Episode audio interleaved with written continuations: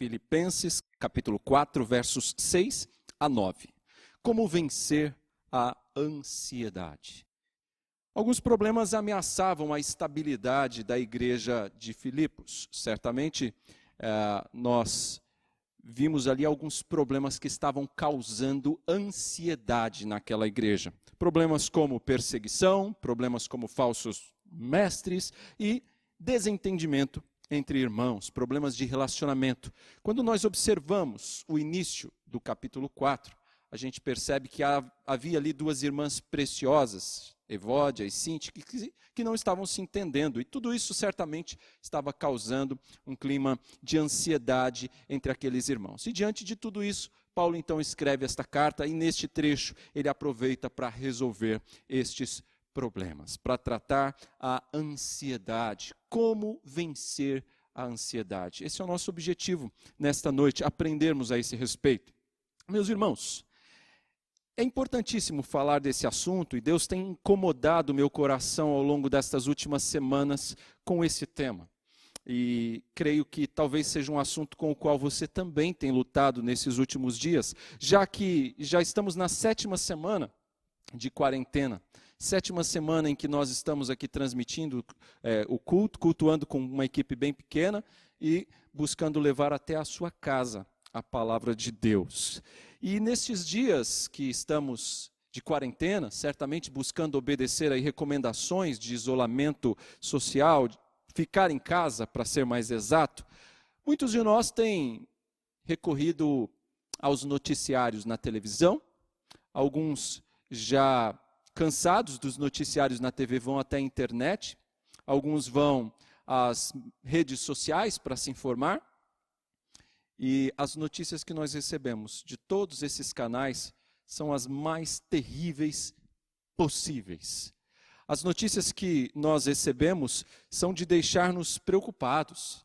Nós ouvimos o tempo todo notícias falando de número de mortos, de compra de itens para sepultamento. Nós ouvimos notícias falando sobre crise econômica, desemprego, notícias falando a respeito de é, crise política no nosso governo, nas autoridades do nosso país, no nosso estado, manifestações pelo país. E todas estas coisas vão deixando o nosso coração triste, aflito, ansioso, e todas estas coisas vão deflagrar doenças emocionais. Quantos não ficam preocupados? Quantos não estão sofrendo de é, síndrome do pânico? Quantos não estão sofrendo com depressão nos dias de hoje? Suicídios têm aumentado. E principalmente ansiedade. A ansiedade tem aumentado por demais neste tempo. Meus irmãos, para se ter uma ideia de como isso tem crescido, já temos pesquisas nos Estados Unidos que depois que começou esta pandemia, o uso de antidepressivos e ansiolíticos só neste último mês e meio cresceu 34% nos Estados Unidos. No Brasil nós não temos números ainda, mas certamente os números aqui são ainda maiores. Isso nos mostra como tem crescido a ansiedade do povo em razão de tudo isso que está acontecendo. E a ansiedade é um problema curioso, porque ele é bastante burocrático. É um problema que afeta pessoas de diversas raças, cores, etnias, jovens, velhos, crianças, afeta a todo mundo indistintamente. Crentes, ateus, ímpios, por aí vai. Todos estão sujeitos à ansiedade. Pobres e ricos, por que não? Aliás, irmãos, a ansiedade não é um problema só da nossa época. Às vezes ouvimos dizer, é o mal do século, não é? De fato, tem, a ansiedade é um problema grave do nosso tempo que tem se agravado muito nos últimos tempos, mas não é do nosso século. É algo já bastante antigo. Aliás, na época de Jesus, isso já era muito comum. Tanto é que o Senhor Jesus trata desse assunto, dá ali um puxão de orelha nos discípulos no Sermão do Monte. Nós acabamos de ler. Mateus capítulo 6, Jesus falando ali a respeito deste tema. Então Jesus tratou disso. E o apóstolo Paulo, quando escreve aos Filipenses, ele também vai tratar deste assunto no texto que nós acabamos de ler. Mas antes de avançar, eu preciso fazer uma observação aqui. A minha palavra, a palavra de Deus para você nesta noite não é, não se preocupe com nada, ore e vá descansar. Não. A palavra para você nesta noite não é essa. Sabe por quê? Porque nem toda preocupação é ruim. Nem toda preocupação é pecaminosa. Aliás, nós temos que nos preocupar com algumas coisas, planejar, pensar e agir. Os versos 8 e 9 que nós acabamos de ler nos mostram isso. Nós precisamos pensar e agir. E este texto, ele não é um incentivo de forma alguma para você orar e ficar inerte, não fazer mais nada. Não é isso. Nós temos que tomar o cuidado para não chegar ao ponto de incorrermos em uma ansiedade pecaminosa. E quando eu falo de ansiedade pecaminosa, eu preciso deixar claro que há anseios bons. Há preocupações que são justas e há também ansiedades de natureza patológica. Porém, a ansiedade que nós normalmente encontramos, vemos no nosso dia a dia e às vezes deparamos-nos com ela em nossa vida, ela é uma ansiedade pecaminosa. É uma ansiedade que decorre da falta de confiança no cuidado, na sabedoria, na soberania de Deus. E essa ansiedade é absolutamente nociva. Essa ansiedade é uma reação inadequada a situações da nossa vida. E é sobre esta que Paulo trata nesta passagem. Isso, irmãos, é um problema espiritual e por isso a palavra de Deus se ocupa em cuidar disso, em tratar deste problema. Por que isso acontece? A ansiedade é comum de acontecer, de ficarmos ansiosos, porque nós colocamos os nossos olhos somente nas coisas daqui. Nós ficamos focados no nosso problema, ao invés de colocar o foco no nosso Deus. E quando nós fazemos isso, nós agigantamos o nosso problema e nós apequenamos o nosso Deus. É isso que nós fazemos na prática quando nós ficamos ansiosos. A ansiedade, ela é normalmente provocada por uma preocupação exagerada com as coisas materiais. Perceba que normalmente a ansiedade está associada a uma preocupação com consumo, preocupação com dinheiro, não é? E a Bíblia já nos exorta lá em 1 Timóteo 6 que o dinheiro ele pode se tornar a raiz de, de males. Por quê? Quando colocamos o nosso coração nele quando a nossa segurança depende da nossa conta bancária, do que nós possuímos, nós entramos numa crise de ansiedade quando essa segurança nos é tirada. Quando nós sentimos esta segurança ameaçada. Então, é, é, é, muito comum a ansiedade estar ligada a consumismo, ao desejo de comprar coisas que a gente não tem condições de comprar e quer comprar e está viciado em comprar. Repare, meus irmãos, como isso é comum e afeta mais da metade da população hoje. Nós temos muitas razões para não andar ansiosos. O texto é taxativo aqui, ele está no imperativo, é uma ordem. Se você observar bem o verso 7, ele está dizendo: não andeis ansiosos. É uma ordem, não um pedido. E por que, que nós temos razões para não andar ansiosos? Quais são essas razões? Primeira delas, isso não está no seu esboço, preste bastante atenção. Nós temos um pai que cuida de nós. Essa é a primeira razão. Nós temos um pai que cuida de nós. Texto do Evangelho segundo Mateus, Jesus falando, nós temos um pai que cuida de nós. Você vale mais do que qualquer quantidade de pardais. Você vale muito mais do que os lírios do campo. Ora, se Deus cuida assim das aves, do lírio, não vai cuidar da sua vida. Você tem um pai que cuida de você. Eu sou pai. Eu tenho dois filhos. Uma filha de 12 anos e um filho de 8. E eu nunca vi, ao longo destes muitos anos, nenhuma vez, meus filhos irem dormir ou não dormir preocupados se vão ter o que comer no dia seguinte ou se vão ter roupa para usar. Nunca. Isso nunca aconteceu. E certamente você, quando criança, se você já é adulto, os meus irmãos que estão aqui são adultos, certamente você nunca deixou de dormir uma noite preocupado se no outro dia seu pai e sua mãe ia colocar comida na mesa na sua casa. E por que isso? Porque você confia que o seu pai vai suprir. Os meus filhos acreditam que eu e Amanda vamos colocar comida na mesa e eles vão dormir tranquilos. Então, nós temos aqui uma razão claríssima pela qual nós não podemos andar ansiosos. Nós temos um Pai que cuida de nós. Outro motivo é que a ansiedade é incompatível com a nossa fé. Repare, se nós temos um pai que cuida tão bem, que ama assim, por que andar ansioso? Ou seja, é incompatível com a nossa fé que professamos. Outra razão, quando a gente observa o texto de Mateus e agora observando Filipenses, a gente percebe mais uma razão para não andarmos ansiosos, é que o futuro pertence a Deus e não a nós. O futuro não está nas nossas mãos, pertence a Deus. Nós não temos controle sobre isso. Eu não posso fazer sequer aumentar um centímetro a minha estatura. Não posso fazer meus cabelos que estão quase todos brancos ficarem um pouquinho mais pretos. Não posso, não tenho controle sobre isso. E parem de rir de mim. Eu lembro de uma história que. Uma historinha. Essa historinha conta que havia duas aves, um pardal e uma andorinha. E elas voavam bem alto.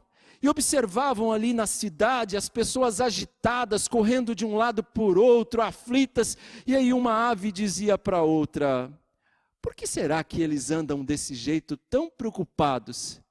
E aí a andorinha respondeu para o pardal: É porque eles não sabem que o pai cuida de mim e de você. O pai cuida da andorinha e cuida do pardal. Se soubéssemos disso, não andaríamos tão ansiosos assim, não é? Isso me faz lembrar da música, falava agora há pouco com os irmãos aqui.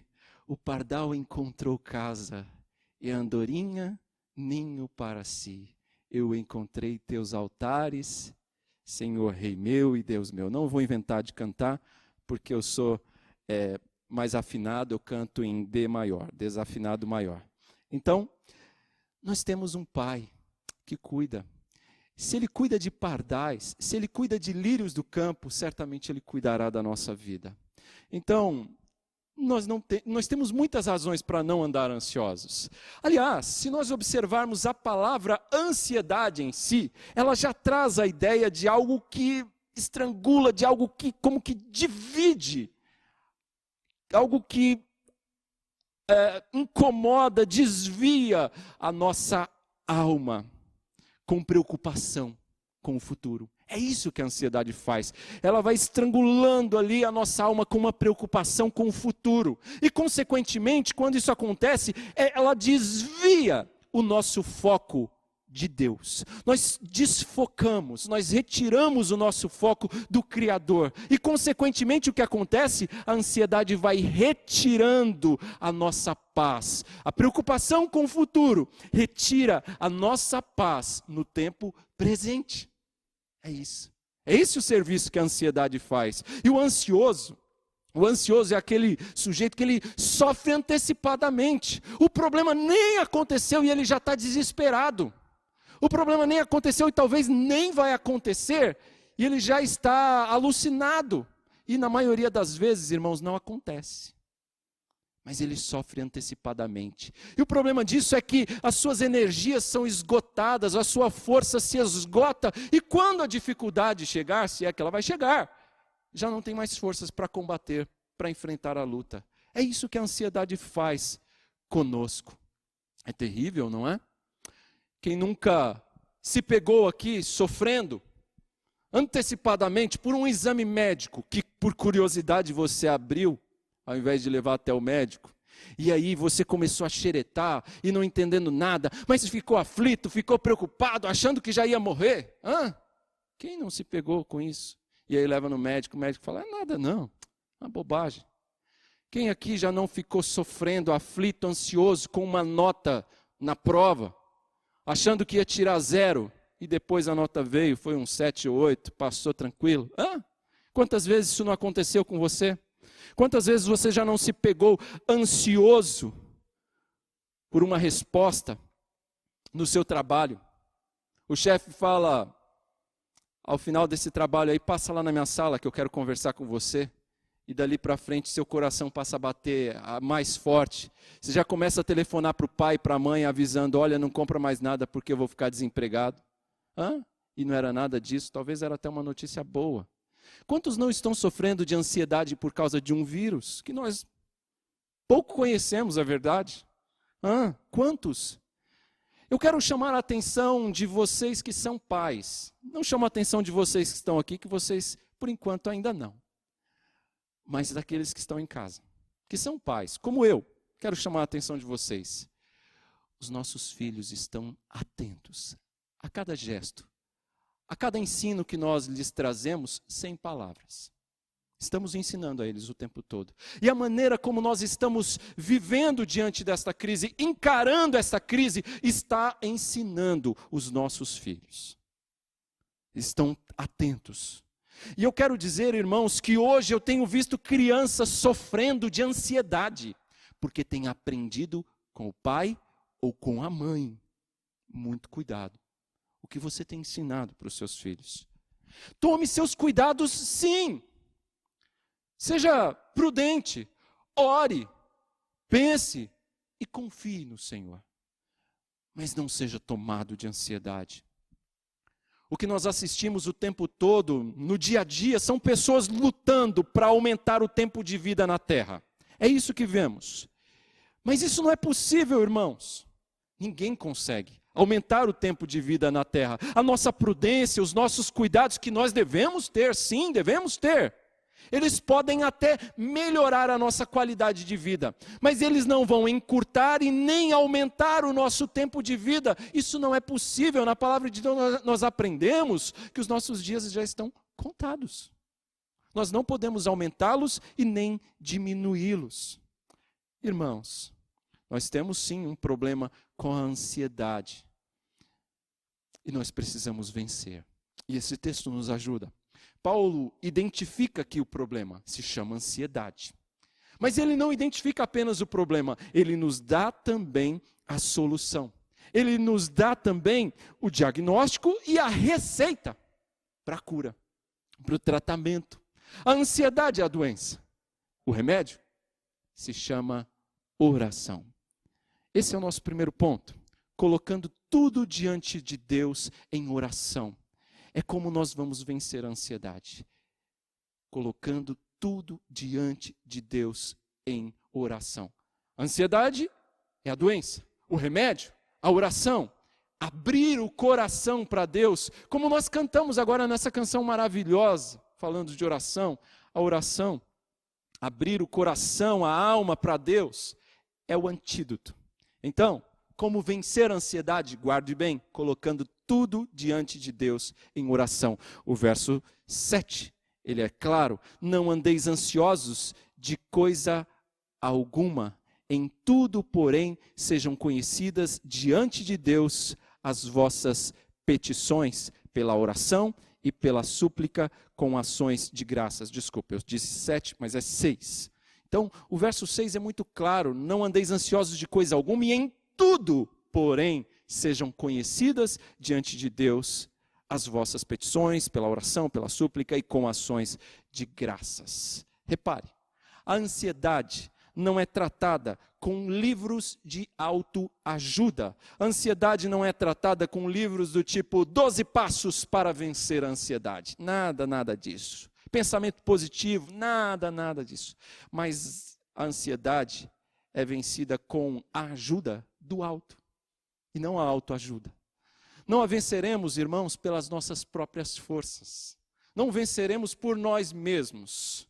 Mas nós venceremos sim, nos colocando diante de Cristo e lançando sobre Ele toda a nossa ansiedade. Eu quero ressaltar bem: toda, quando diz toda, é tudo mesmo. Aquilo que te parece tão pequeno e aquilo que parece grande demais, é para ser lançado diante de Deus. Porque onde a oração prevalece, a ansiedade desaparece. É isso.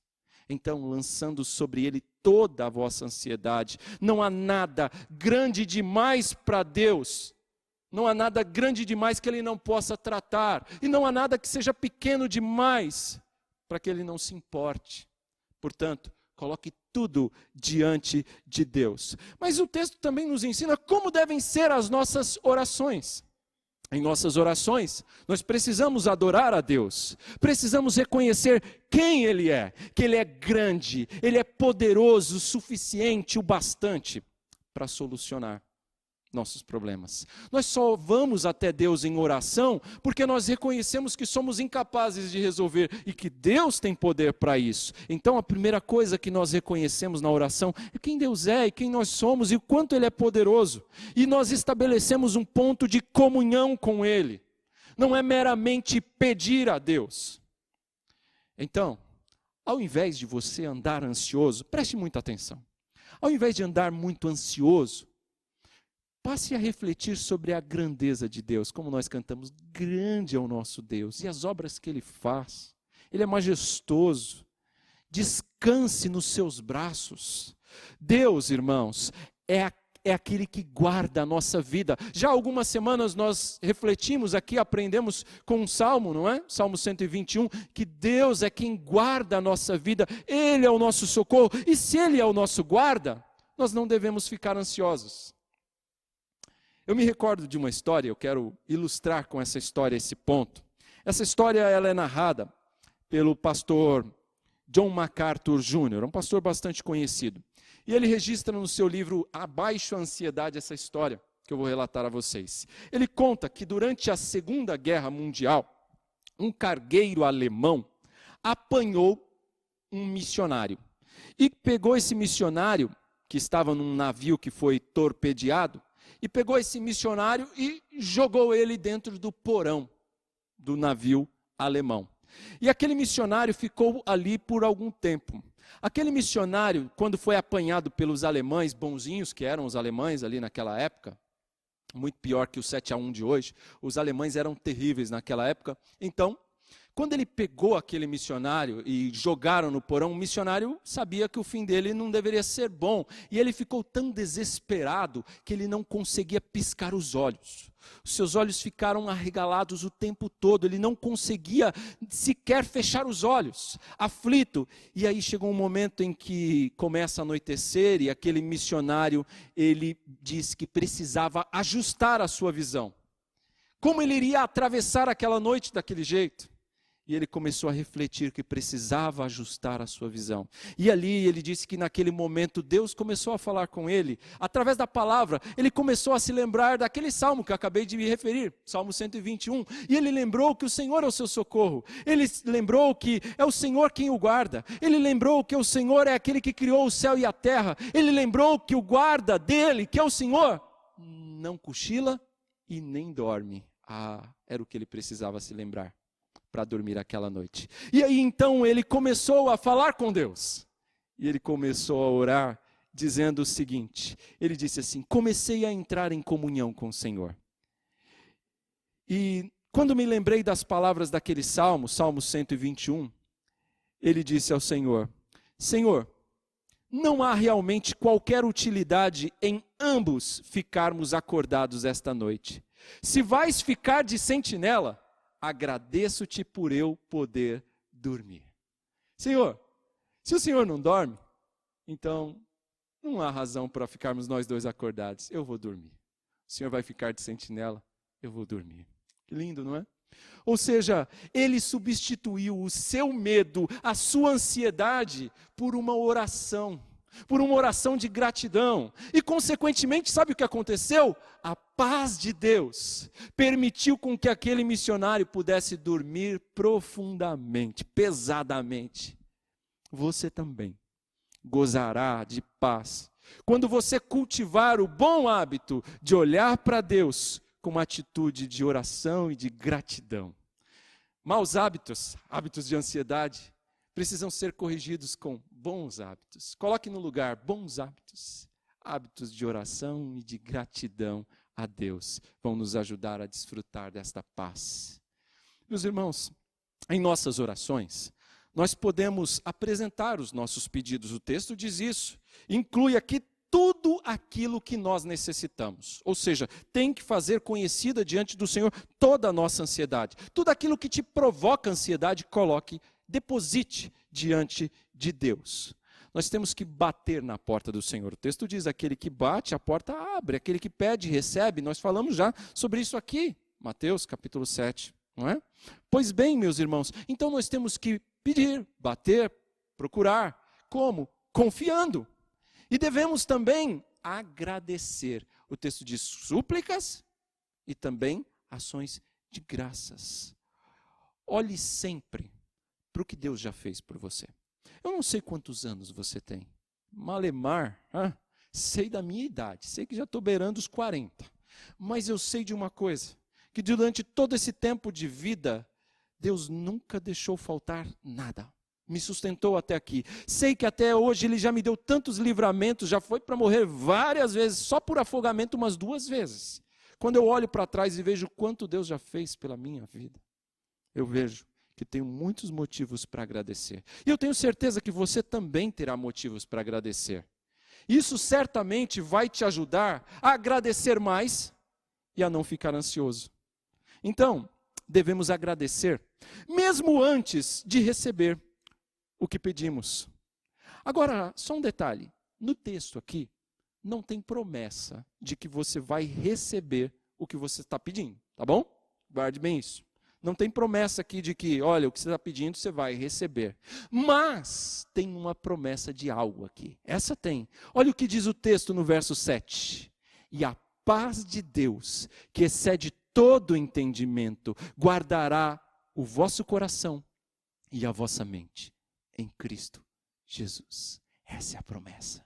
A promessa de que a paz de Deus você vai receber em troca dessa ansiedade doida que está te tirando o sono. Hã? Não é maravilhoso? Esse é o resultado depois que você confia tudo ao Senhor, deposita tudo diante dele. A paz de Deus, que excede todo entendimento, guardará o seu coração. A paz de Deus agora vai ocupar o lugar que estava sendo ocupado pela ansiedade. A oração, irmãos, ela tem esse poder poder de mudar o nosso coração. A oração não muda os planos de Deus para a sua vida. A oração não vai mudar aquilo que Deus quer para você, não vai mudar o caráter de Deus, mas a oração muda o nosso. A oração muda a mim, muda a vocês, irmãs. A oração muda a nossa vida. Além do que, a palavra de Deus nos ensina que a oração é uma das formas que Deus resolveu agir na história, em resposta à oração. É por isso que é tão importante orarmos a Deus. Pela oração, o mesmo coração que antes estava cheio de ansiedade, agora está cheio de paz. E essa paz, diz o texto, não é a paz humana, não é a paz que o mundo oferece, é uma paz que provém de Deus. Não é uma paz circunstancial, não é uma paz que decorre da ausência de conflitos, de dificuldades, mas é uma paz que não é encontrada nestes lugares, não é encontrada no pensamento positivo, mas é encontrada na certeza de que Deus está cuidando de nós, que Ele está no controle da história, que o que está acontecendo no mundo neste exato momento não é acaso, que há um Deus conduzindo todas as coisas. Meus irmãos, essa compreensão nos dá esta paz. E essa paz, ela vai além da compreensão humana. Essa paz o mundo não entende, essa paz nos impressiona. Essa paz deve deixar o seu vizinho incomodado de pensar, gente, com tanta notícia ruim, esse povo está aí do lado de casa gritando e cantando: grande é o nosso Deus e as obras que ele faz. Essa paz não dá para entender, foge à compreensão humana. É a paz que vem de Deus, que excede todo entendimento. É uma paz que é capaz de coexistir com o luto. Perdemos pessoas e cantamos e louvamos a Deus. É uma paz que é capaz de coexistir com o desemprego, com a crise. Talvez o último saco de feijão foi aberto agora, mas nós estamos cantando grande ao nosso Deus e as obras que ele faz. Essa paz é impressionante, porque ela é capaz de coexistir com as dificuldades da vida humana e até com a morte. E essa paz, diz o texto, guardará a vossa mente e o coração em Cristo Jesus. Essa paz, é, essa palavra guardar aqui, ela é um termo militar. É um termo que traz a ideia de, de um vigia, um sentinela.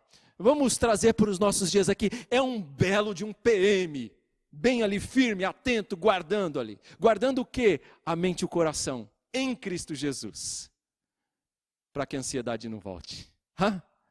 você colocou aquilo que te causa ansiedade diante do Senhor, recebeu uma paz que excede todo entendimento. E essa paz guarda o seu coração e a sua mente em Cristo Jesus. Maravilhoso, não é?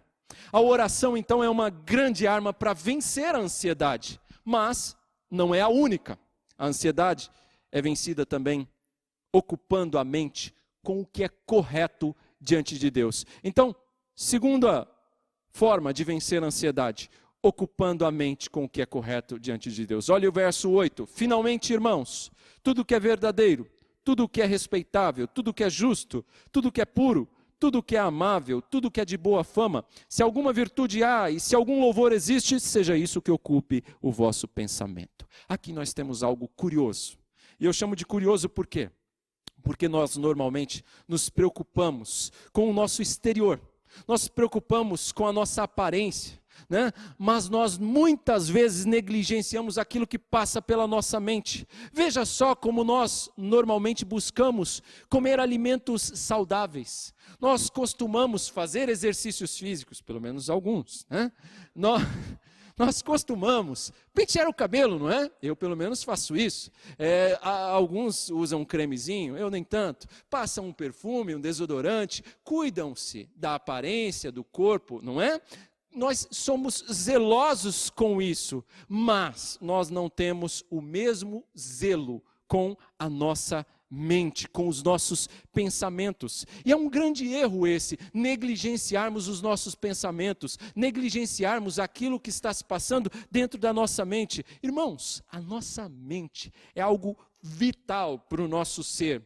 Os nossos pensamentos é o que vão determinar eh, as nossas atitudes, vão regular as nossas emoções, os nossos sentimentos.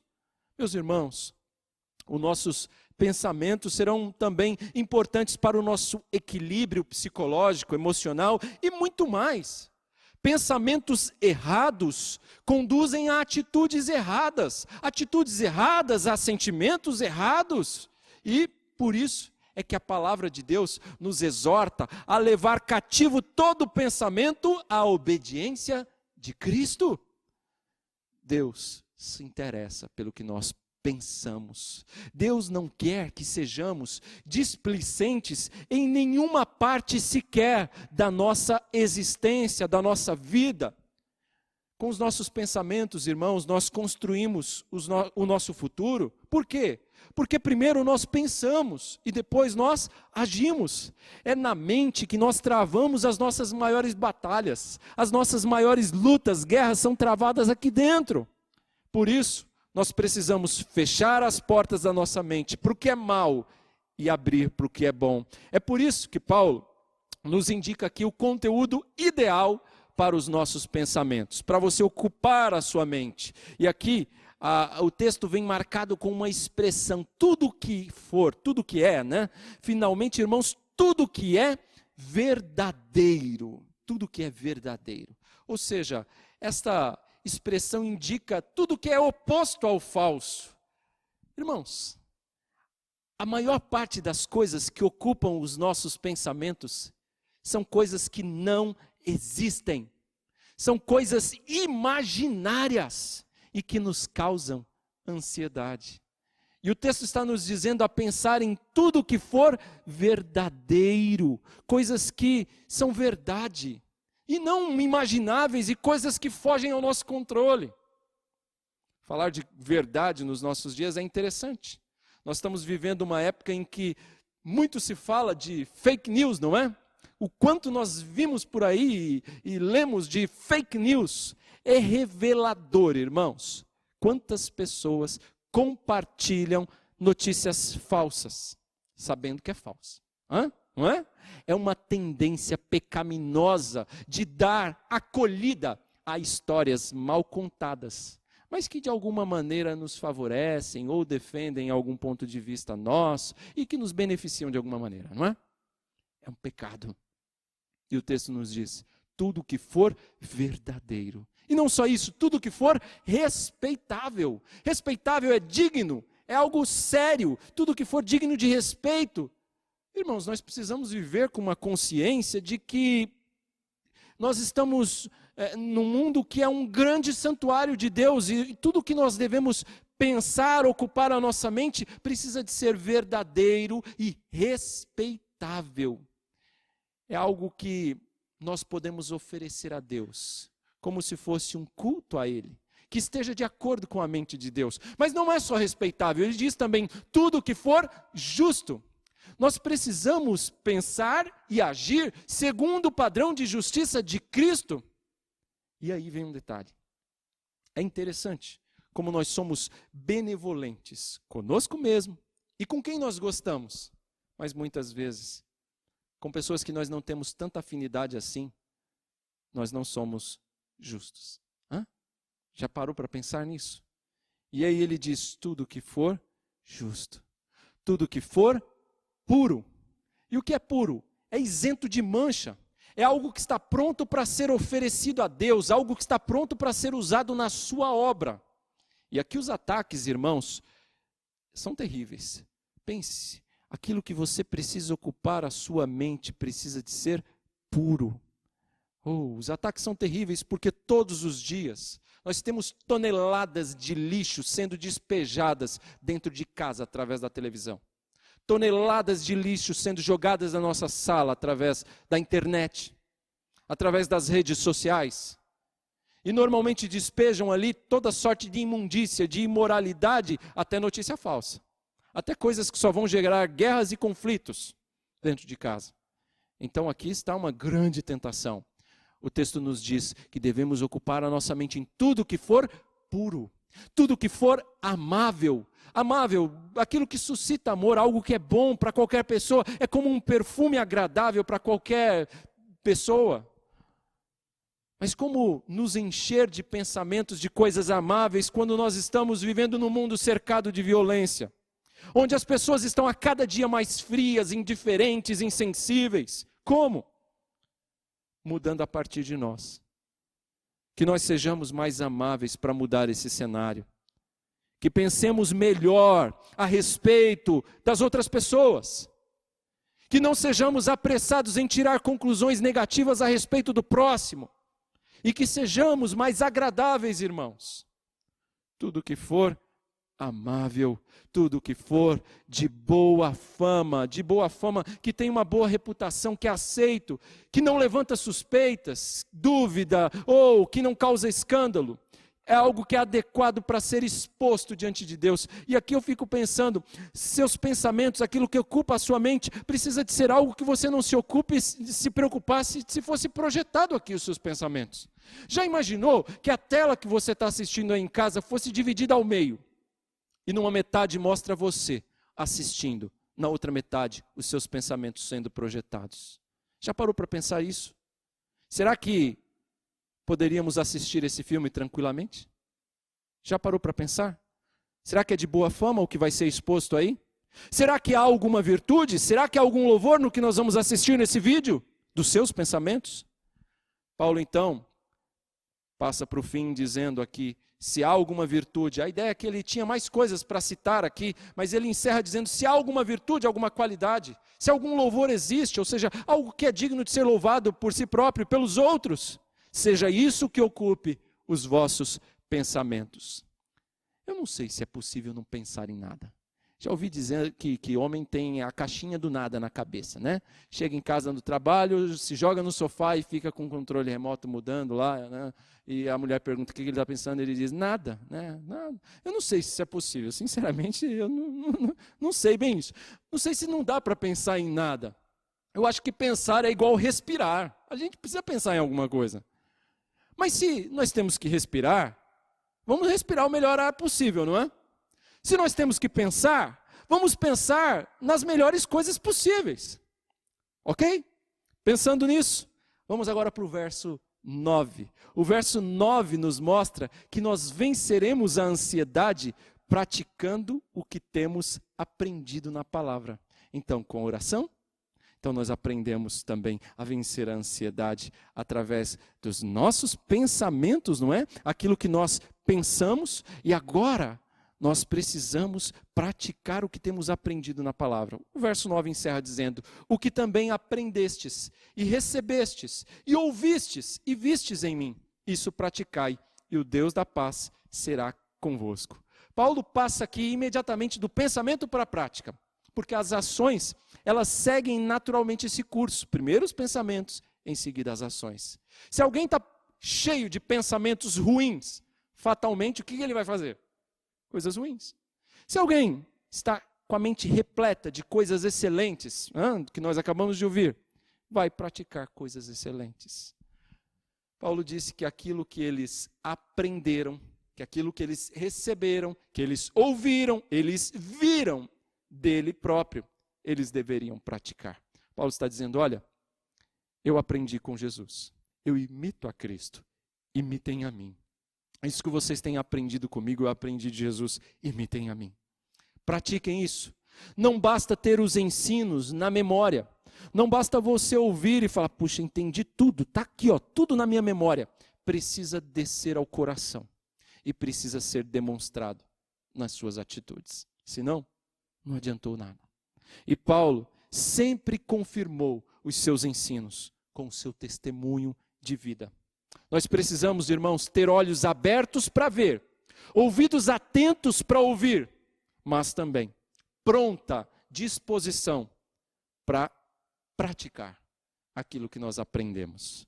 E além disso, nós precisamos ser também criteriosos nos exemplos que nós seguimos, em quem estamos nos espelhando. Melhor modelo, Jesus.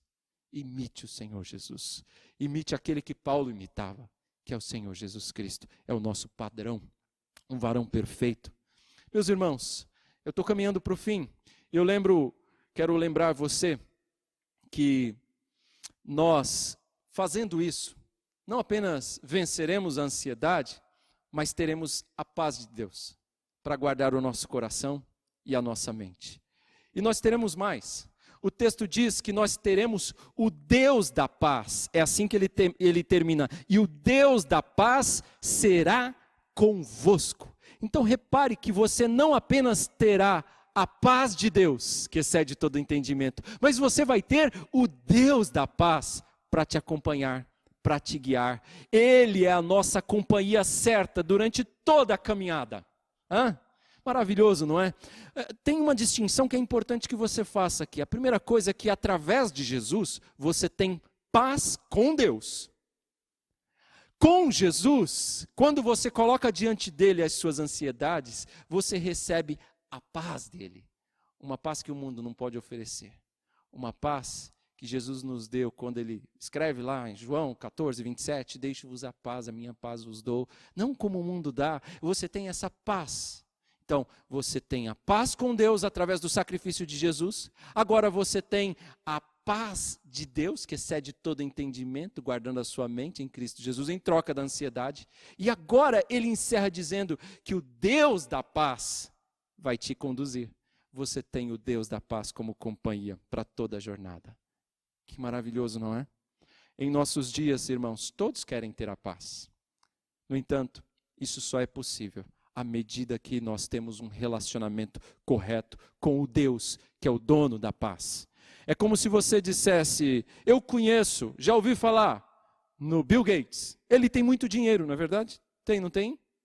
Concorda? Oh. Se você pedir para ele, descola aí uns, usando uma linguagem jovem aqui, né? Descola aí uns 10 milhões. E aí? Ele tem? Oh. De café, né? Mas ele vai te dar? Certamente que não. Por quê? Você não tem relacionamento com Ele.